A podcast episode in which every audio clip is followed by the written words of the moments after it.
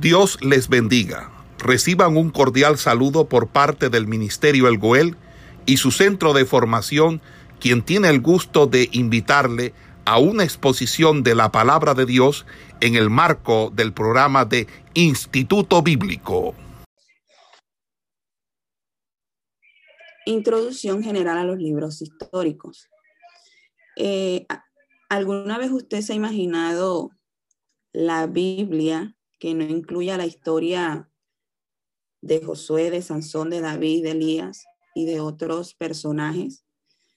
Eh, bueno, sería una Biblia incompleta, incomprensida, incomprensible. Amén. Sería eh, un libro, ¿verdad? Que no tuviera, eh, que no tuviera un apoyo histórico. Por eso es importante eh, los libros, los libros históricos. Porque así nosotros, eh, parte del Antiguo Testamento se eh, reafirma, por decirlo así, en los libros históricos. ¿A qué se refieren los libros históricos? Bueno, los libros históricos constituyen la segunda división del Antiguo Testamento, que comienza con Josué y terminan en Esther. Se llaman históricos porque en su contenido predomina la historia del pueblo de Israel, todos los acontecimientos, todo lo que sucedió está eh, contado en estos libros. El Pentateuco también es eh, histórico porque cuenta la historia sagrada de los comienzos, pero también eh, trata de legislación y por eso no está incluido en los libros históricos. El Pentateuco, el Pentateuco eh, son los primeros cinco libros de la Biblia, ¿verdad? Que cuenta la historia eh, del principio de la tierra, de la creación de Dios. Eh, cuenta la historia de Abraham, de los patriarcas, cuenta la historia de el pueblo de Israel cuando estaba cautivo en Egipto y cuenta muchas historias, pero también trata de legislación de leyes, por lo tanto no fue incluido en los libros históricos, en la división de los libros históricos. Eh, ¿Qué narran los libros históricos? Los libros históricos narran la conquista, primero la conquista de Canaán. Segundo, el establecimiento de Israel en el país.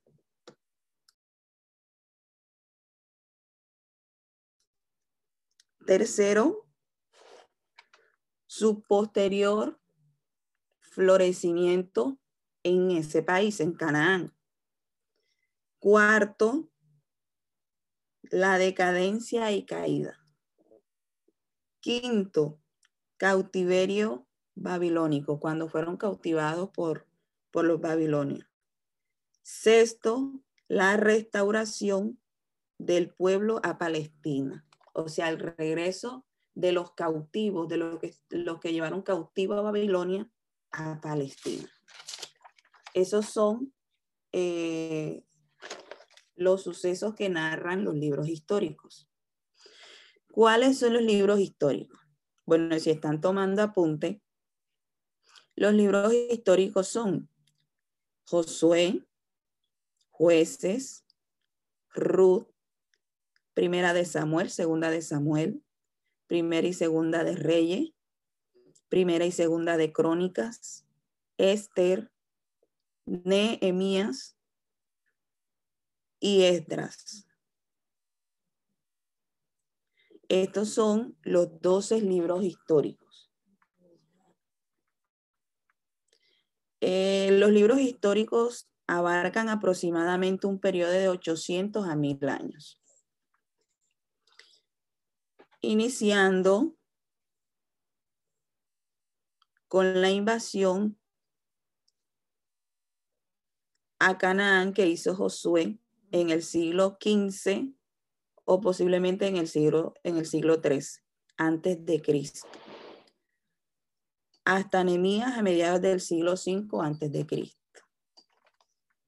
Sabemos que eh, antes de Cristo, los años que se cuentan antes de Cristo, se cuentan de, de atrás para adelante. O sea, eh, comienza del, un ejemplo, del año o del siglo XX, va retrocediendo, siglo XIX, siglo XVIII, siglo X, siglo V, siglo I, antes de Cristo. Ya después de Cristo sí comienza 1, 2, 3, 4.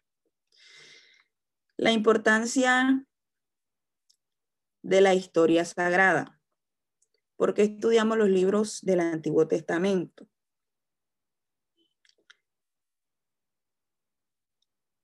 Si no tuviéramos el relato de estos libros, de los libros históricos, el resto de la historia quedaría incomprensible.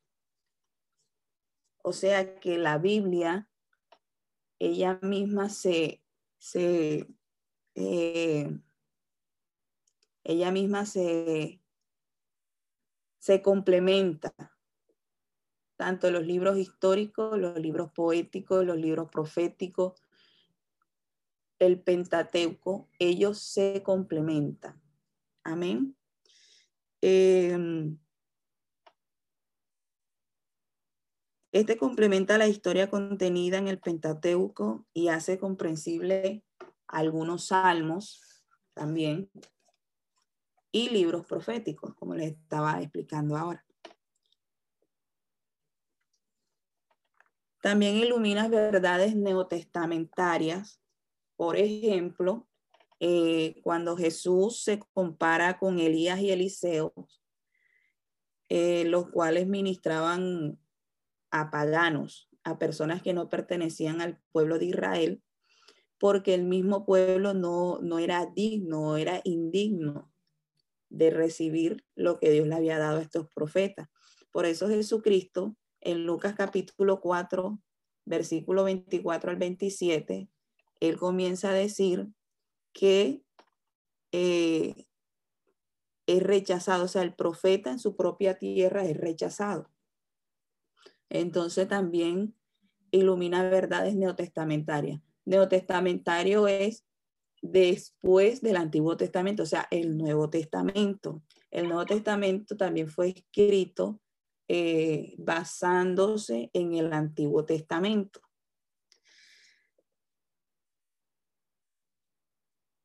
Enseña, eh, también enseña grandes lecciones morales y espirituales, ¿verdad? Podemos ver un ejemplo en la historia de Sansón, ¿verdad?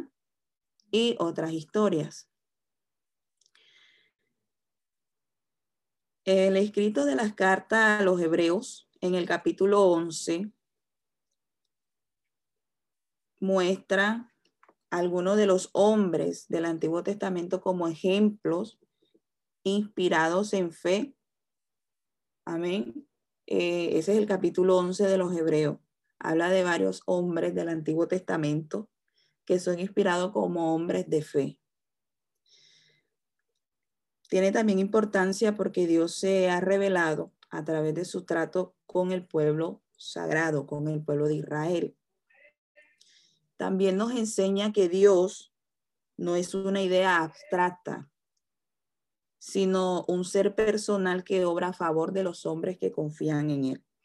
Una idea abstracta es que eh, una idea es como cuando, una idea abstracta es como cuando eh, yo digo, esto existe, pero no tengo una base para eh, demostrar que eso existe, que esa cosa existe, que tal cosa existe. Entonces, él no es una idea abstracta, sino que en, en la palabra, en la Biblia, ¿verdad? Están estos libros que relatan los hechos y los acontecimientos que Dios hizo a través de su pueblo Israel o que Dios hizo para su pueblo. Amén. O sea que estos hechos demuestran del, eh, del Dios en el cual ellos creían. Y la Biblia es el único libro, religioso que toma en serio la historia.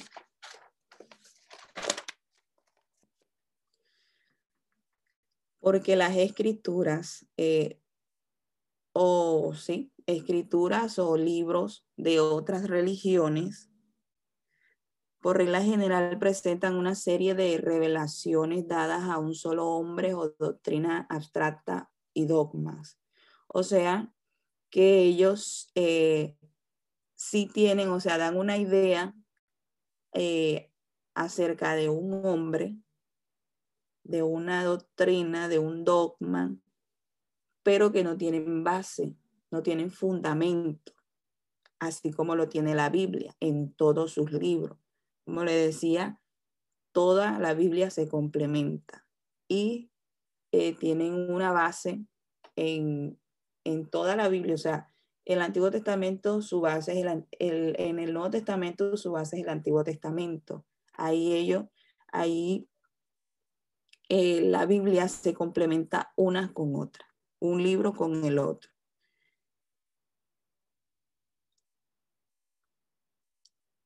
También la Biblia se encierra en la doctrina de la historia en la vida de los hombres y la de una nación. En este caso es Israel. Amén. O también podríamos decir Abraham, el cual Dios llamó para formar una nación escogida.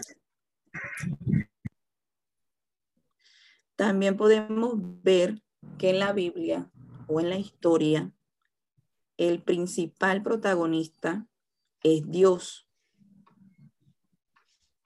Porque Él es el único, o sea, Él es el que le da el significado a los acontecimientos. El Antiguo Testamento relata siete hechos trascendentales realizados por Dios. El primero, Dios eligió a Abraham para formar un pueblo especial. Le hizo grandes promesas y estableció un pacto con él. Dos, libró con notable poder sobrenatural a los hebreos de la esclavitud egipcia. Tres, estableció una relación íntima y única con los hebreos en el Sinaí, haciendo un pacto con ellos y entregándoles la ley y el modelo del tabernáculo. Cuatro, le entregó Canaán como regalo a los hebreos mediante la conquista dirigida por Josué. 5. Inauguró la monarquía hebrea y en especial estableció la monarquía divina. El 6. Disciplinó a los hebreos apóstatas, disciplinó a los hebreos apóstatas, entregándoselos a los caldeos, quienes lo deportaron a Babilonia. Y restauró a los fieles a la tierra de Canaán mediante el decreto de Ciro y el gran rey persa. Vamos a ver también el punto de vista profético de los historiadores inspirados. En los libros de Josué, jueces, Samuel y reyes, a esos libros se les llama profetas anteriores. En contraposición de los libros de los libros de los profetas posteriores, que son Isaías, Jeremías, Ezequiel y los doce profetas menores, en los cuales están divididos como profetas mayores y profetas menores. Pero a Josué, jueces, primera de Samuel, segunda de Samuel, primera de Reyes y segunda de Reyes, se le llaman libros o se le llama profetas anteriores, perdón. Crónicas, Esdras, Nemías y Esther se encuentran en el grupo llamado Escritos. en el grupo llamado escritos. También en ese grupo podemos hallar a Daniel, el libro de Daniel.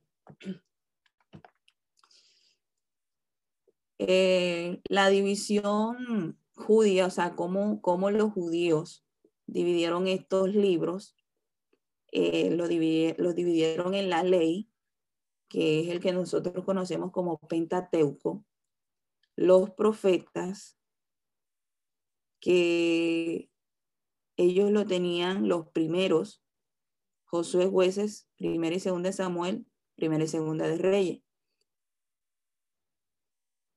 Y postreros, Isaías, Jeremías, Ezequiel y los doce profetas menores. También tenían los escritos, estaban los poéticos, que eran Jo, Salmos, Proverbios. También tenían cinco rollos, Cantares, Ru, Lamentaciones, Eclesiastés, Esther. Y los históricos que eran Daniel, Esdras, Nehemías y primera y segunda de Crónica. Esa era la división que ellos manejaban. Pero nosotros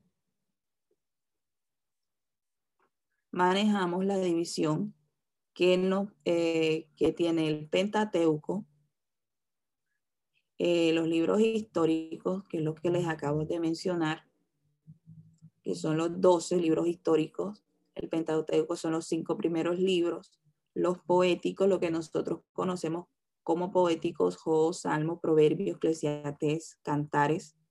Están los profetas mayores, ¿verdad? Y los profetas menores. Esa es la división que nosotros tenemos eh, eh, hoy en día.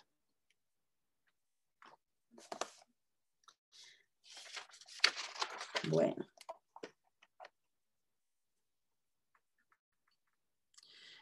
¿Por qué se llaman proféticos a los libros que nosotros consideramos históricos? Hay dos razones posibles. La primera, la doctrina hebrea atribuye profetas la composición de estos libros. Por eso ellos hacen esa división. Y el objetivo principal de los escritores no es tanto enseñar la historia de Israel tal como fue, sino más bien la forma en que fue o en que se dijo el mensaje de Dios, se cumplió en la vida de la nación. O sea, ellos no se basaron tanto en la historia, o sea, en contar todo al pie de la letra, sino más bien en mostrar cómo el mensaje de Dios se cumplió en la vida de la nación. O sea que los historiadores sagrados van siempre guiados por un fin doctrinal.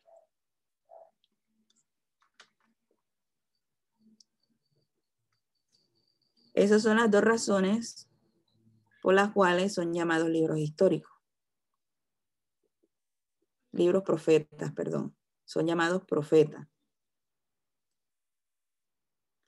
Eh, también presenta la historia de Israel después del punto de vista profético.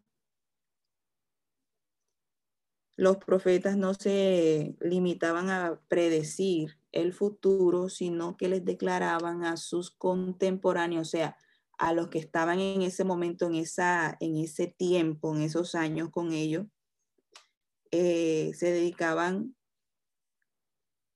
a decir lo que Dios exigía a su pueblo e interpretaba lo pasado, lo presente y lo porvenir a la luz de los propósitos divinos. O sea que los profetas tampoco se, eh, se enfocaban simplemente en contar un futuro, como para que, wow, adivinaron el futuro o, Dios le mostró el futuro. No, eh, los profetas se enfocaban era en dar el mensaje que Dios les daba a su pueblo, de qué era lo que Dios les exigía, de qué era lo que Dios quería de ese pueblo, ¿verdad? Y casi siempre podemos ver cuando usted, cuando nosotros leemos la Biblia, que siempre fue de que el pueblo se arrepintiera, porque el pueblo siempre se inclinaba hacia lo malo, hacia la maldad.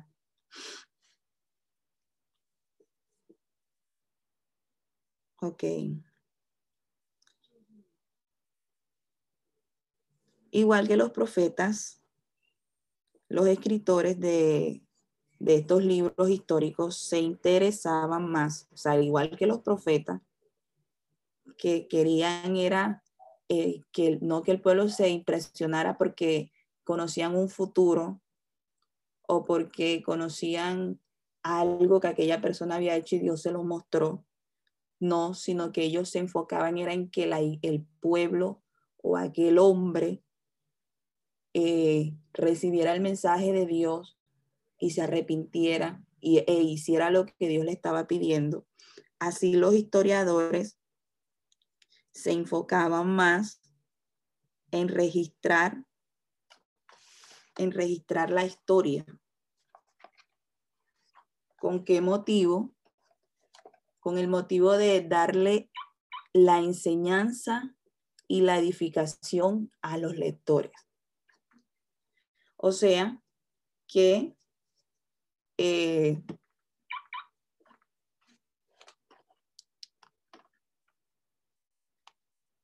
ok.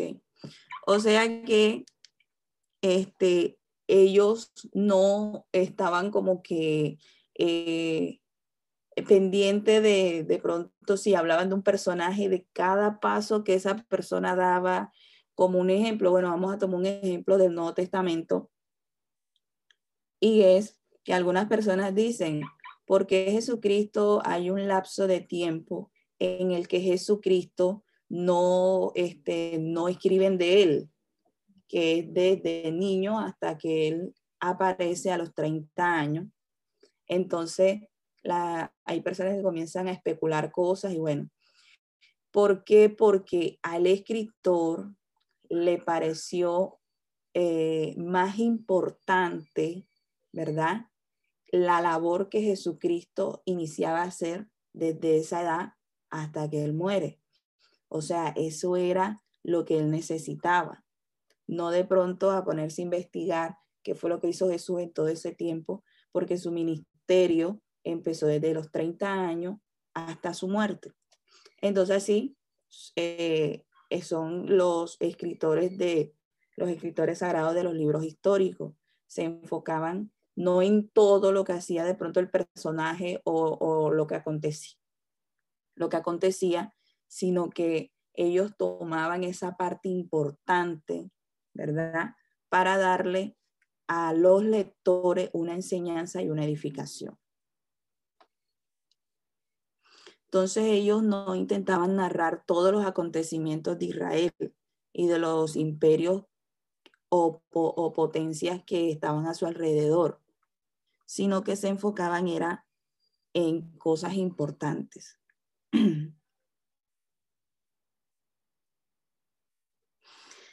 Ellos evitaron ciertos periodos o los trataron brevemente porque no tenían relación directa con su tema. Uno de esos, eh, de esos era, uno de esos era eh, un ejemplo que puede notarse en los escritos históricos de los libros de los reyes es la historia o el personaje Omri y Acab, o sea, una diferencia entre ellos dos. Omri era el padre de Acab.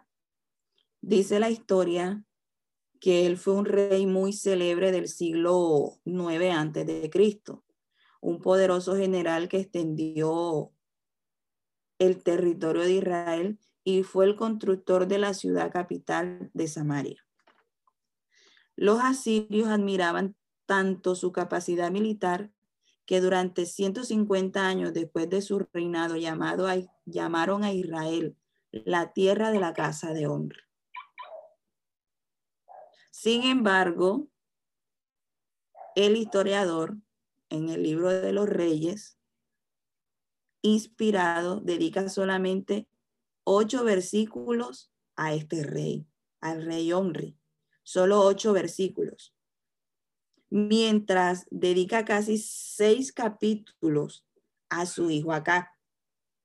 Un rey de poca importancia histórica, porque las lesiones morales de la vida de acá y su lucha con el espectacular profeta Elías tiene más significado para el escritor que todos los brillantes logros militares de Henry. Amén. Entonces, él le vio, o el escritor inspirado en Dios, le vio más importancia a la historia de Acab que a la historia de su padre. ¿Por qué? Porque nosotros sabemos que Acab, no porque fuera sido un ejemplo a seguir, sino porque fue un hombre malo, malvado, un hombre de malos ejemplos, pero que Dios lo tomó, ¿verdad? En esa historia para que muchos se dieran cuenta de que de esa forma, actuando de esa forma, haciendo lo que él hacía, lo que lo, lo que lo conllevó fue a la muerte, a la perdición. Amén, fue un ejemplo que se tomó, pero no para seguirlo, sino para darnos cuenta que actuando de esa forma no íbamos a estar bien. Y también eh, ahí en esa historia podemos ver también al profeta Elías, cómo interviene, cómo lo regaña, cómo, cómo le profetiza muchas cosas y lo persigue y bueno, hace tantas cosas. Entonces, entonces podemos darnos cuenta que los libros históricos, amén, se enfocaban en, en eh, acontecimientos o personajes importantes. Bueno.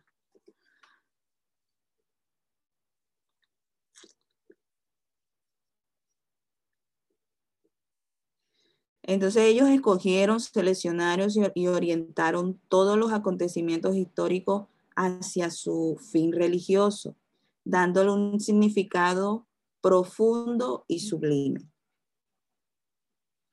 O sea, ellos escogieron en la historia, eh, escogieron el acontecimiento para un fin, ¿verdad? Doctrinal, histórico, también de enseñanza, de ejemplo y de edificación. Eh, los historiadores no tenían el propósito de glorificar a su pueblo o grandes líderes. No, los historiadores no tenían eh, esa idea de glorificar al pueblo de Israel o, a los líderes grandes que salían, que defendían, no. Como sucedía en otros escritos, por ejemplo, el escrito de los egipcios. Muchos escritos o papiros de los egipcios, eh, ellos hablan de sus reyes, de personajes importantes y le dan la gloria y le dan, bueno, bombos y platillos. Pero los, los historiadores no, como le decía anteriormente, aquí, ¿verdad? El, el protagonista principal es Dios, el que le da sentido a los acontecimientos que sucedieron fue Dios. Entonces, este, es como cuando Dios le dio la salida al pueblo de Israel, ¿verdad? De, de Egipto, cuando los libertó de la esclavitud.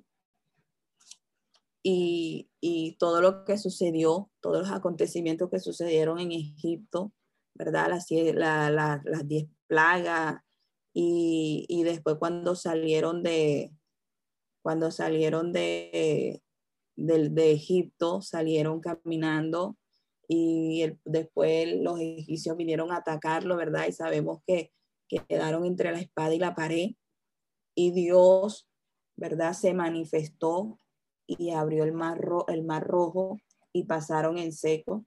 Entonces todos esos acontecimientos sucedieron por Dios no por Moisés, como, como muchos, ¿verdad? Eh, escritores han tratado de darle como la gloria o, el, o, los méritos a Moisés. Y no. Todo eso, toda la gloria, los méritos y todo lo, el personaje importante era Dios. todo eso aconteció por él y él fue el que le dio el sentido a estas historias. Por eso también es, es eh, agradable leerlas, porque podemos darnos cuenta o, o podemos nosotros estar viviendo, ¿verdad? Situaciones similares a las que aparecen en estas historias y cuando las leemos y vemos lo que Dios hacía, entonces es algo que nos llena de fe, de esperanza, de que así como Dios lo hizo con ellos, lo puede hacer con nosotros. Amén.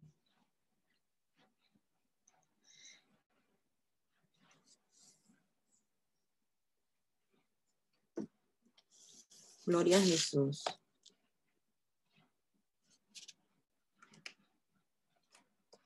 Gloria a Dios. Un momentico, hermano.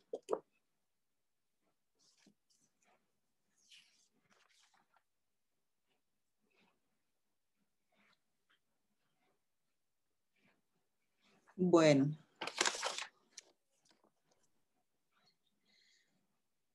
El concepto del pacto entre Jehová e Israel forma la base del mensaje profético.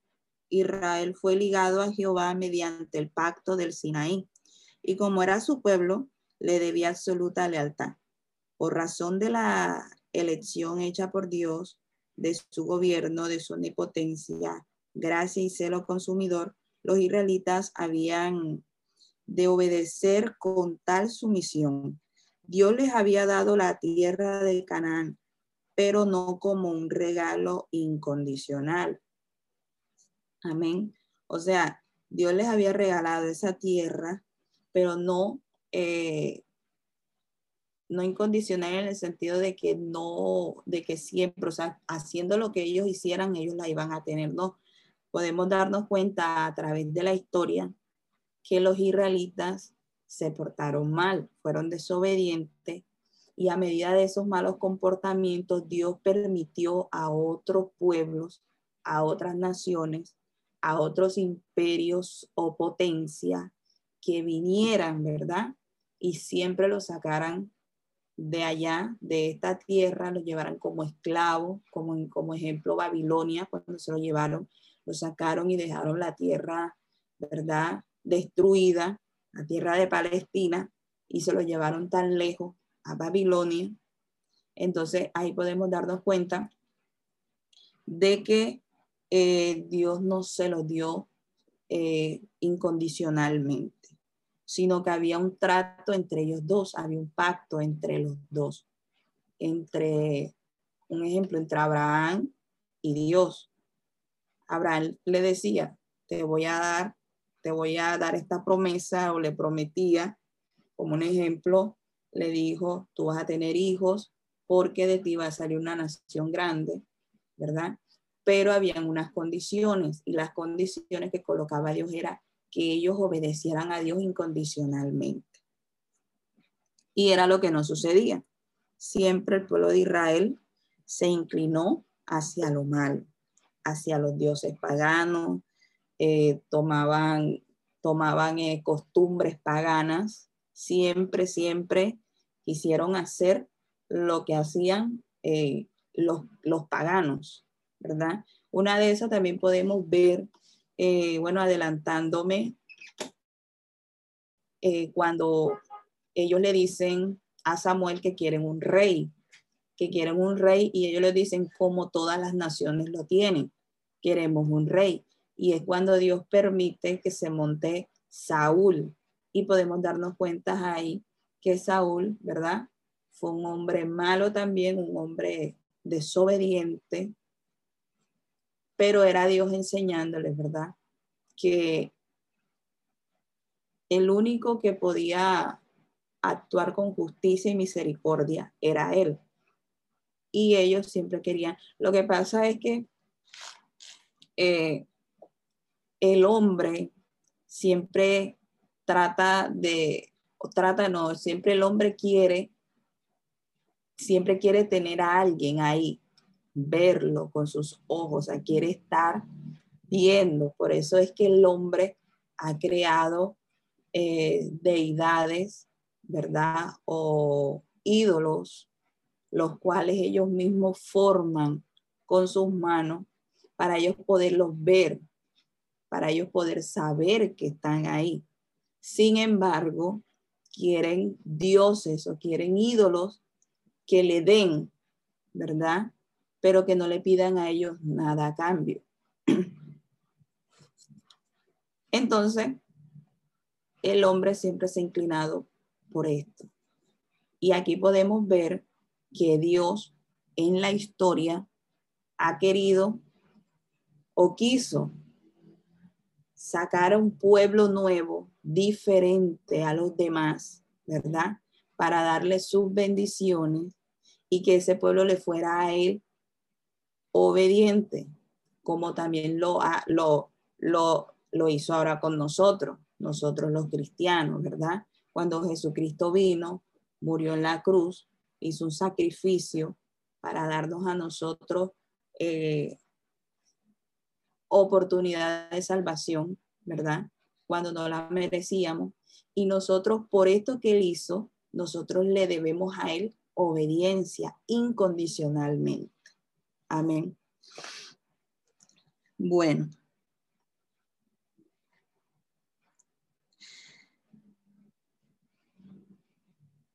Entonces, en Deuteronomio 28 enseña, hay una profecía o la gran profecía, enseña que si los israelitas no le servían fielmente, Jehová le quitaría la tierra de Canaán. Por lo tanto, los profetas y luego los historiadores inspirados eh, insistían en un tema principal. ¿Cuál era el tema principal en el cual ellos recalcaban o insistían tanto. El tema era la, la fidelidad a Jehová es portadora de bendición, mientras que la infidelidad produce consecuencias funestas. Este era el tema en el cual ellos eh, insistían al pueblo de Israel, con las historias, con los ejemplos, con todo lo que pasaba al, al acontecer eh, situaciones en personas o en el mismo pueblo, ellos recalcaban que debían de serle fiel a Dios, porque el serles infiel acontecían cosas que no eran de bendición para ellos. Entonces, estos libros históricos señalan cómo se cumplió al pie de la letra el mensaje profético. Como le decía, estos libros son complemento de toda la Biblia. Eh, en, el caso de, la deportación a Babilonia, ¿verdad? Entonces ahí, puede, ahí eso se puede, eh, se puede tomar como fundamento de los libros eh, proféticos de Isaías, de Jeremías, de Ezequiel y de Daniel, aunque Daniel aparece como libros eh, en los libros o en la división de los escritos.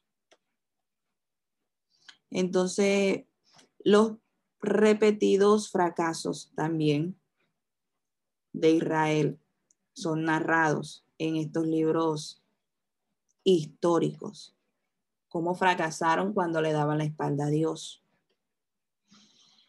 Demuestran claramente cuán imposible era que la ley por sí sola a la verdadera salvación. Se necesitaba un redentor divino.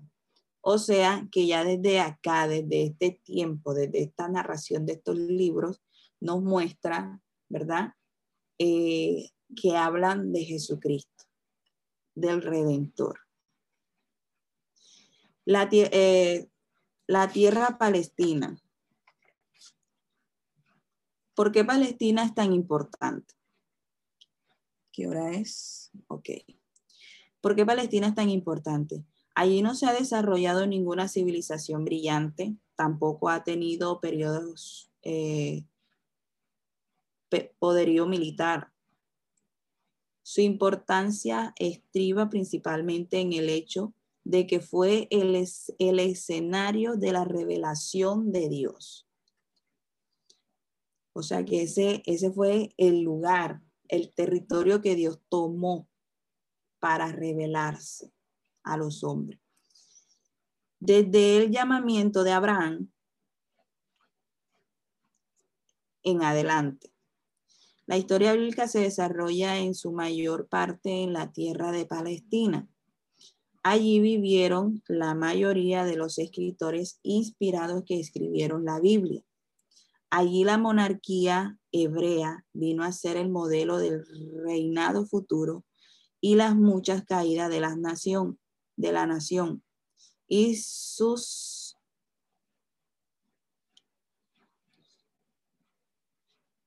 y sus secuentes castigos muestran la santidad y la justicia de Dios. Ahí las intervenciones divinas en las crisis espantosas de Israel enseñan la fidelidad de Jehová y su incansable empeño en preparar a su pueblo para que reciba a su Hijo. Y ahí el Verbo eterno nació, ministro. Amén. O sea que aquí, en, o sea, eh, eh, como dice aquí, Dios se empeñó de preparar incansablemente a este pueblo, a Israel, para que recibieran a su, a su hijo. Sin embargo, cuando el Mesías vino, ¿verdad?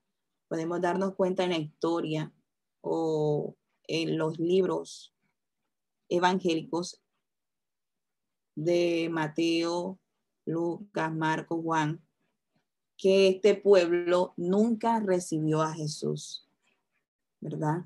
Eh, hablando eh, de sus líderes, ¿verdad? De lo que decían, entre comillas, que eran la voz de Dios en la tierra, que eran los que hacían cumplir la ley, los que enseñaban al pueblo a temer a Dios, fueron los que no recibieron, estaban ciegos, estaban ciegos y no recibieron al Mesías, a su Hijo por lo cual fue crucificado, ¿verdad? Lo mataron, ellos mismos los lo entregaron para que lo mataran y resucitó entre los muertos. Por lo tanto, Palestina es un territorio incomparablemente sagrado e importante. El nombre de Palestina proviene del griego y significa Filistea, Amén. Palestina proviene del griego y significa Filistea, la tierra de los filisteos. Se llama también Canaán, porque su pueblo original era descendiente de Canaán, nieto de Noé, situada entre la antigua civilización de Egipto y las grandes civilizaciones de Mesopotamia. Palestina forma un puente natural entre el Asia, África y Europa. Un puente con el desierto por un lado, el desierto por un lado, y el mar Mediterráneo por el otro. Por lo tanto, ha sido la vía del comercio y la ruta de los invasores que entraban por sus extremos norte o sur quedaba sujeta por regla general a la potencia más fuerte. Sin embargo, se pone de relieve el designio divino de colocar al pueblo hebreo en un centro geográfico donde pudiera ejercer la mayor influencia religiosa posible en el mundo antiguo. Aquí está dando, eh, está hablando de geografía. Amén. Palestina es un país muy pequeño. Se extiende solamente por unos 240 kilómetros desde Dan hasta Berseba. Los puntos extremos norte y sur, respectivamente, a lo ancho, desde Gaza hasta el mar muerto. Mide unos 90 kilómetros y se angosta hasta unos 45 kilómetros a la altura del mar de Galilea. Su área es de unos 26 mil kilómetros cuadrados, la mitad del tamaño de Costa Rica. Palestina se puede dividir topógrafamente en cuatro secciones, las cuales se extienden como fajas paralelas trazadas del norte a sur. La llanura marítima, la cordillera central, el valle del Jordán y la altiplanicie oriental.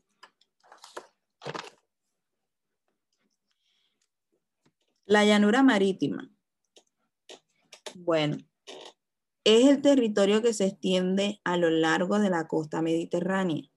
Tiene el aspecto de una faja estrecha en el norte que se va, que se va ensanchando hacia el sur, puesto que al sur de Fenicia no existen puertos naturales. Los barcos de comercio se dirigían a Tiro y a Sidón en el norte. Los hebreos se dedicaban a la agricultura más bien que el comercio marítimo. Consideraban el mar como símbolo de intranquilidad y violencia. Esto lo podemos ver en Isaías 17, capítulo 17, versículos 12 y 13. La llanura marítima, en su generalidad, es tierra ondulante y muy productiva.